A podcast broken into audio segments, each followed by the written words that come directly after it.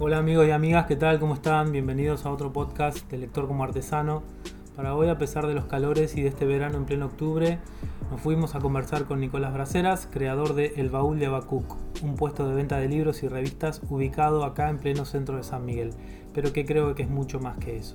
Es un espacio de circulación cultural bien interesante y una charla que muestra mucho de nuestra cultura de conurbano y de la potencia de la acción para crear, para generar espacios de intercambio. Hoy no tenemos música de fondo, contamos con el ambiente y los sonidos urbanos de nuestra San Miguel ruidosa. Que la disfruten.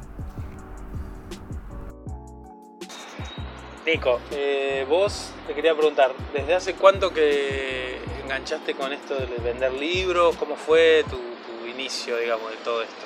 ¿Por, qué, ¿Por qué se te ocurre ¿Te hago una historia corta o larga? La que vos Intermedio. bueno, yo arranqué más o menos hace siete años. Eh, se había muerto mi abuela y heredé una biblioteca muy muy grande. Ella era una lectora, no tenía estudio universitario, pero tenía lectura de doctorado, o sea, leía de todo, desde cómic hasta filosofía política, historia, era muy muy lectora y ella me inició un poco en el mundo de la lectura y me heredó la biblioteca. Yo trabajaba de otra cosa, en hotelería, una experiencia gremial frustrada ah, y me encontré con un montón de libros sin trabajo y muchos libros repetidos. Yo aparte era comprador, era vendía para recomprar, eh, Parque Centenario, Parque Rivadavia, Plaza Italia, todos los recovecos de los libros, siempre lo hacía como hobby de ir a, leer. Y un amigo que, tiene una editorial me dijo, hasta que consigas laburo, ¿por qué no te pones a vender los repetidos? Te haces un Facebook, un Instagram, eh, que él tiene, él edita cómic y todo, la parte maldita, maten al mensajero y todo. Y me orienté un poquito en cómo armar las redes, yo siempre fui bastante, sigo siendo bastante de piedra en lo que es redes sociales. Pero bueno, arranqué publicando libros que tenía repetido y me enganché. Y ahí vendiendo, la mayoría de los que me compraban eran gente que iba en torno a la Universidad General Sarmiento, que queda relativamente cerca de casa. Y un día dije, ¿por qué no tiro una manta en la puerta del lado de afuera de la universidad? Y ya que voy a entregar un libro, de paso, cuando viene alguien, capaz que le interese y se lleva algún otro.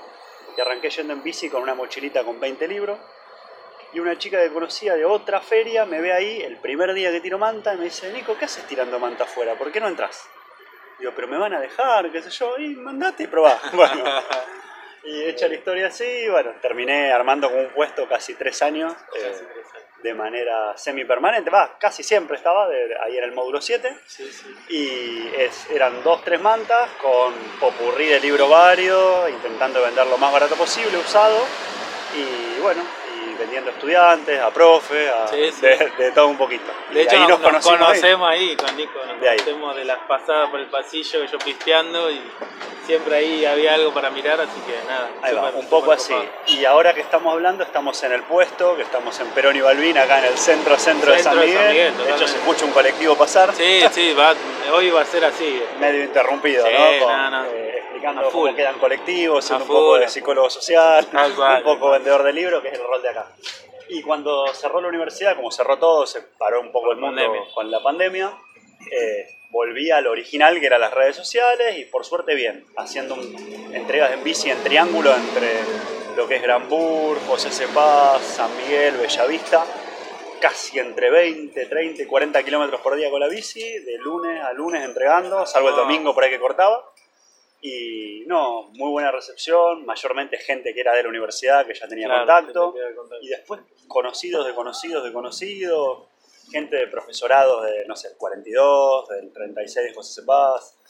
Eh, me fui armando especie de a mi clientes, o sea, claro, mezcla clientes que se vuelven un poco amigos. recurrentes, ¿no? claro, recurrente que terminás por ahí, no sé, eh, yendo a las casas que te invitan a tomar un mate, a entregar el libro, que te quedas hablando de de literatura o de la misma vida de ellos, de lo que fue pasando en el periodo. Y un poco se dio mucho también en pandemia que terminaba siendo un medio de socialización, tanto para ellos como para mí, digamos. O sea, por ahí que estaba cada uno encerrado en su mundo y vos te das cuenta que era la primera persona con la que hablaba, estoy hablando de la primera parte más dura de pandemia, era con el pibe que fue con la visa a llevar los libros. Tal cual. Eh, y yo capaz que también era la primera persona que hablaba fuera de mi núcleo eh, así íntimo. Así que un poco. Y ahora hace un mes alquilando este puestito de diario y viendo de armarlo como librería. Claro, estoy viendo que tiene más variedad, parece, no sé si me, no sé si me acuerdo mal, pero fascículos de ¿Eras de traer fascículos así tipo de colecciones?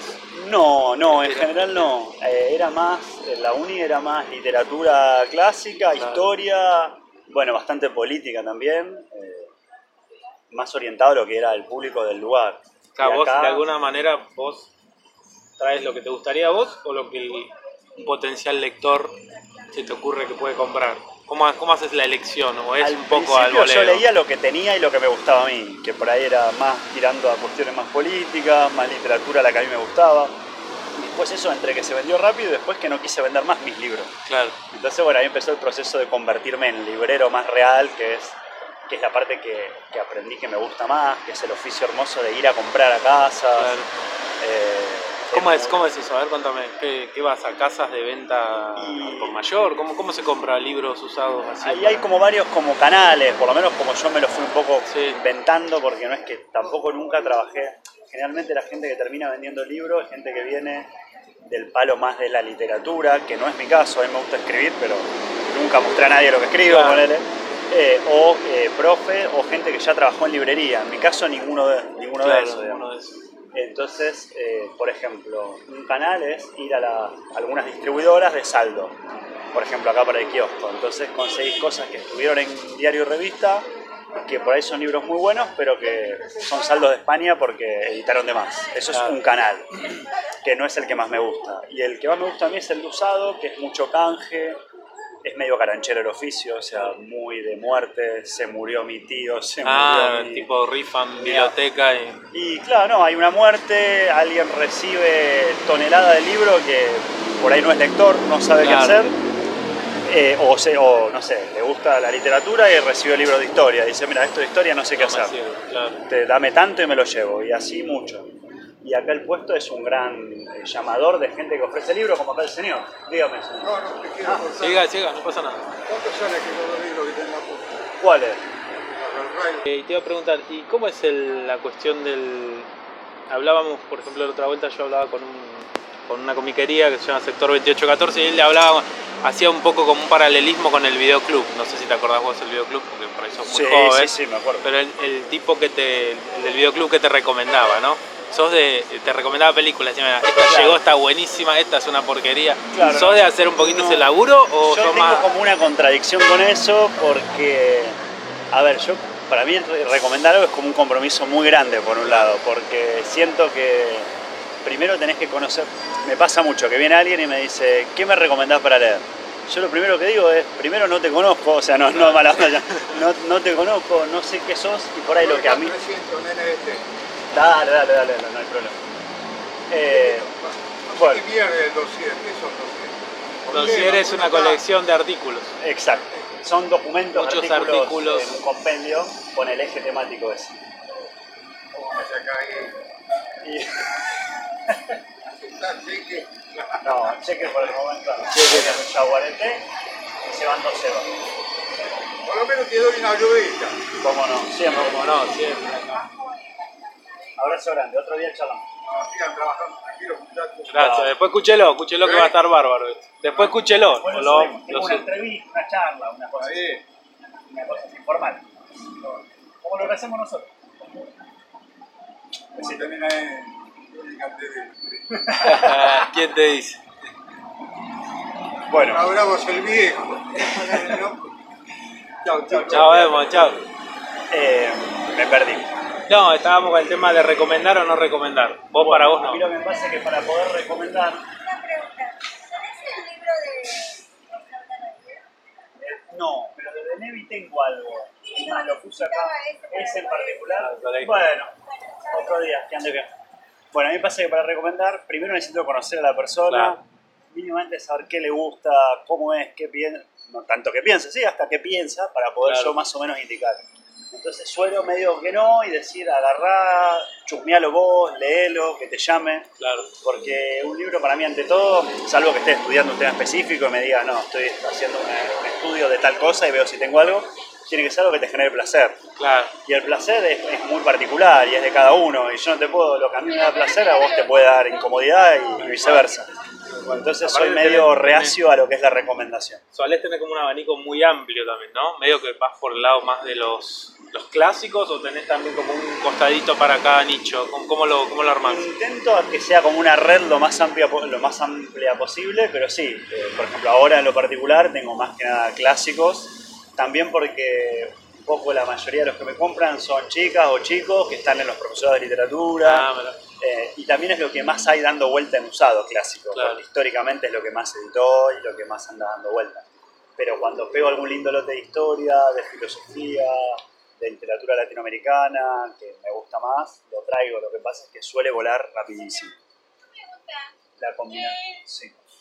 El hospital alcance, ¿cómo se llama? El arcade, más acá, cinco cuadras para allá. para allá. Sí, mano de enfrente. Ah, o sea que tengo que ir para allá y ahí está la calle. Y ahí, y, sí, y ahí preguntas. Y ahí preguntas. Ah, bien, gracias. Dale. Bueno, y un poco hacemos de guía de turismo. Sí, Encima yo no soy de acá de San Miguel Centro, entonces eh, no quiero pecar de maleducado, pero a veces le tengo que decir que no sos del lugar. Claro, no conocés. O a cinco le responde que bien y a otros no. Eh, bueno, de acuerdo a cómo, cómo le cae a uno. si. Y, y si tuvieras que hacer tipo un top de los más vendidos, ¿qué es lo que el, el autor o cosa que vos digas, che, a esto se vende como pan caliente? ¿Hay algo así? Y O depende. Nosotros nos reímos siempre en la uni que pues, tiraba un principito y siempre el salía. principito sale. Es como una cosa. Principito, otro libro que para mí es rarísimo que se venda por ahí tanto en relación a lo que el libro es. El diario de Ana Frank. Son como libros Claro. que están en el imaginario de eh, Siddhartha, de Hermann Hesse. Son por ahí libros que quizá. Yo lo que pienso es que capaz que hay gente que por ahí no tuvo la posibilidad o no, no le interesó leer mucho y le- leyó en toda su vida uno o dos libros. Entonces cuando el hijo le dice quiero leer o quiere que el hijo lea, le recomienda, como uno recomienda, lo que conoce. Y capaz Claro. que son los libros que conocen. Entonces le dicen Pero, hijo, sí, disculpa, Sí, la- la- ¿lo ven y te lo o te lo piden? no, generalmente lo piden. Por eso Te lo piden por tener- encargo, tipo, che, ¿tenés el No, pasa principito? caminando alguien y me dice, ¿tenés el principito? Sí, bueno, pum. Ah, Son como fijas que, que casi siempre No, salen. está bueno esto que señalás que es como que quedan dando vueltas todo el tiempo y se van como recuperando, ¿no? Eh, claro, sí, Como sí, ese- eh, esa que- imagen que, de- rotan. sí, claro. Ah, otra con respecto a esto que, que- que me gusta también, la idea es que sea como un reciclado constante de libros. Claro.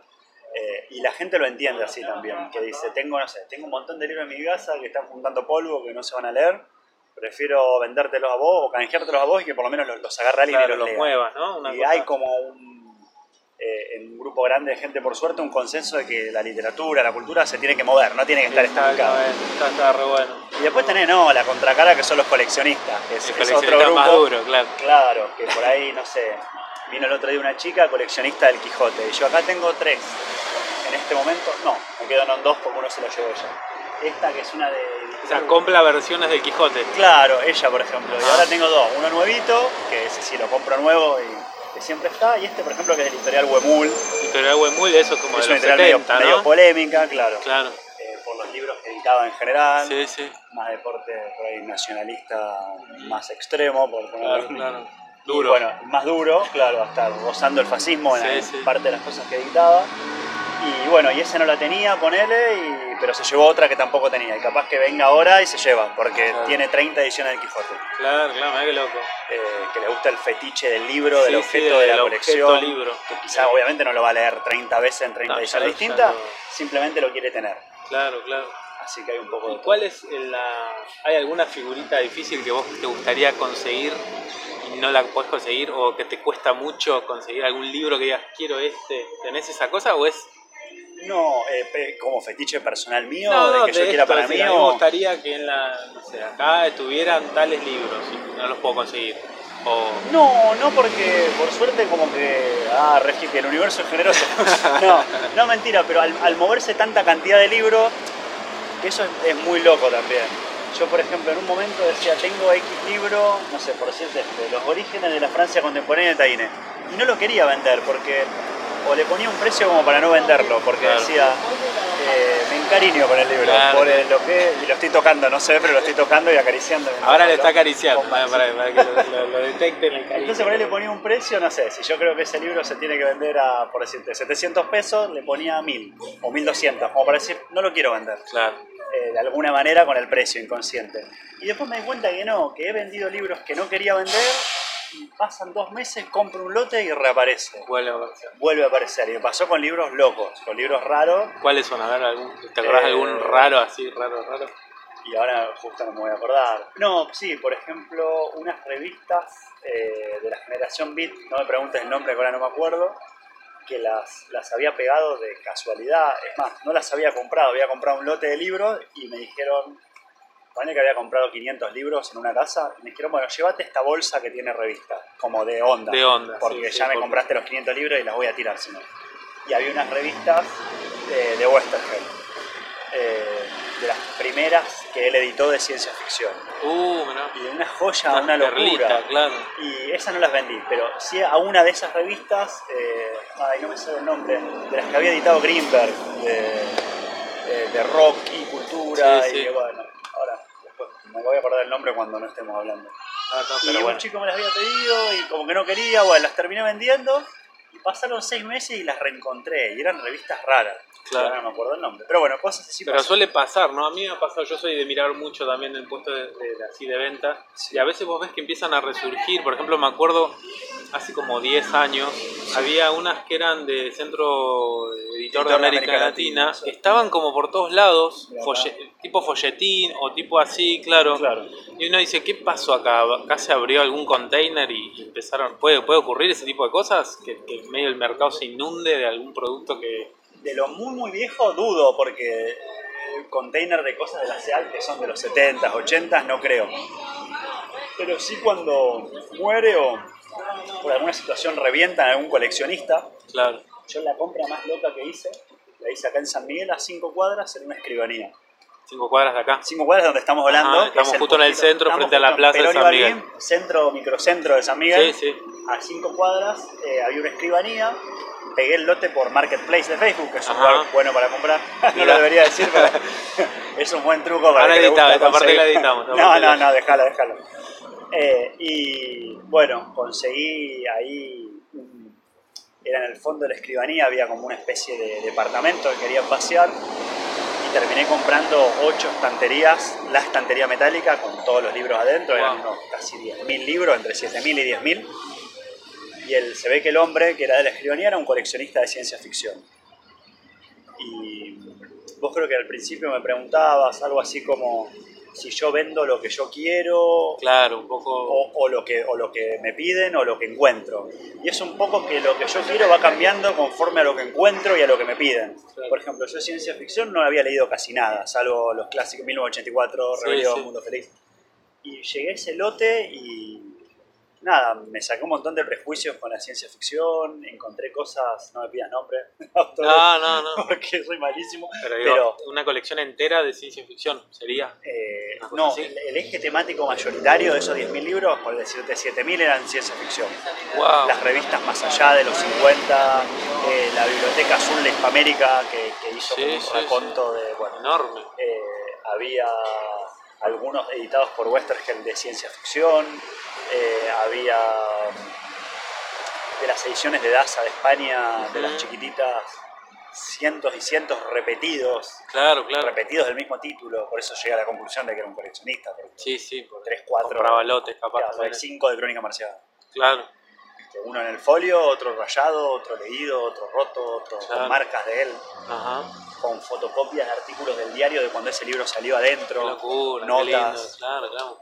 Super fan, digamos, el tipo. un friki hermoso y bueno, y calculo que cuando por ahí pasan esas cosas, Sí. eh, y bueno, por ahí sí, se, se inunda entre comillas el mercado de determinadas Claro. colecciones Claro, claro. y, y así como se inunda desaparecen después al rato. Empiezan a ir, ¿no? Empiezan a aparecer. ¿Y tenés algún ya un público estable de compradores así itinerantes como este señor que venía recién? ¿Tenés Claro, algún, bueno, este algún- señor es de la nueva camada, que es la de acá La del de acá, puesto. claro. Claro. que él vino el primer día, me bendijo el puesto.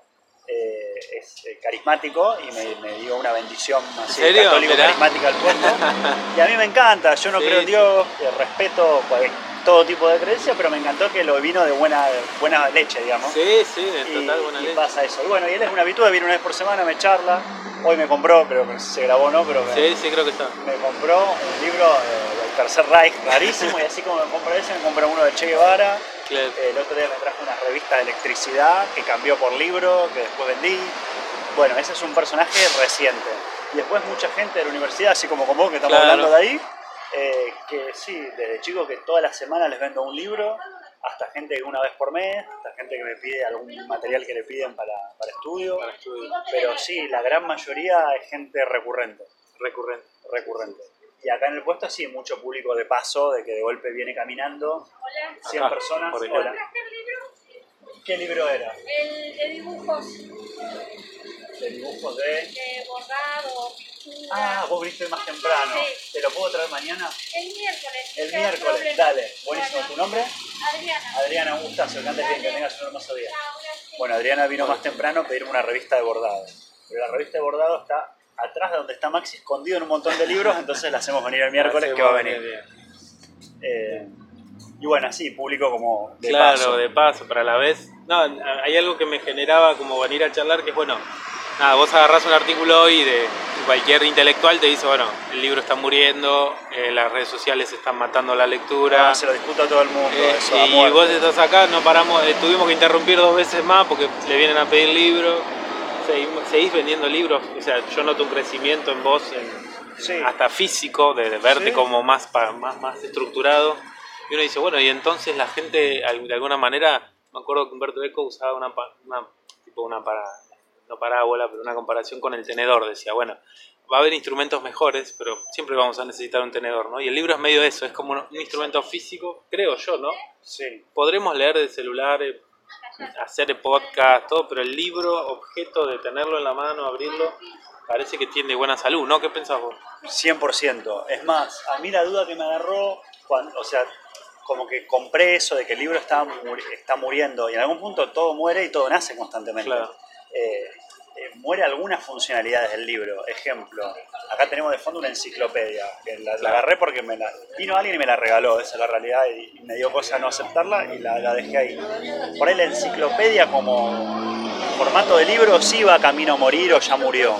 Eh, y algunos objetos del libro que por ahí sí, porque ya con internet un diccionario que se venden, sí, son sí, cosas que por ahí en algún punto puedan quedar obsoletas por, por el uso. Pero el libro objeto al revés se retroalimenta del PDF.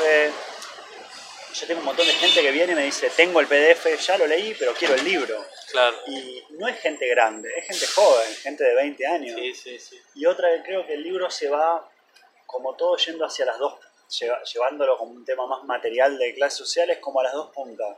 Creo que se va a volver, que es hoy por hoy, por ejemplo, yo lo veo en la gente que me compra, un público más popular que por ahí no va a leer, eh, de, no va a tener un Kindle, no va a tener una Claro. tablet, o porque no tiene buena conectividad, o porque no, se- no está tan familiarizado con la tecnología, y va a preferir siempre armarse su biblioteca.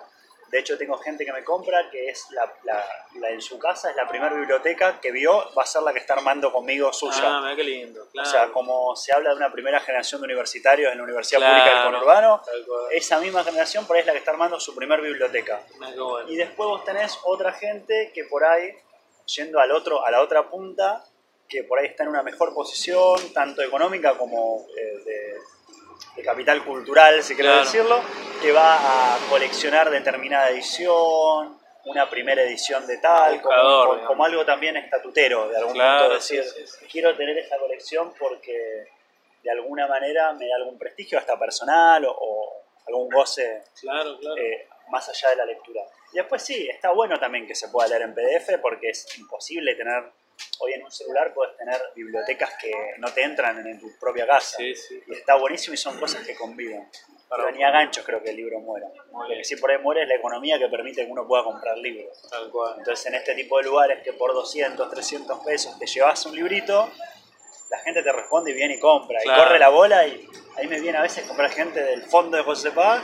Y yo digo, pero si ahí hay alguna librería, pero por ahí el precio no lo llegan a... No lo, Entonces, no si lo vos, sé, no lo si vos no matás y vendés a un precio que sea popular o que sea accesible, la gente viene y en general prefiere el libro. Genial.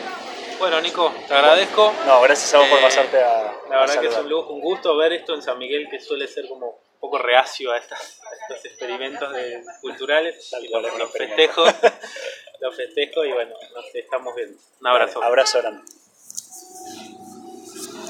Qué paro.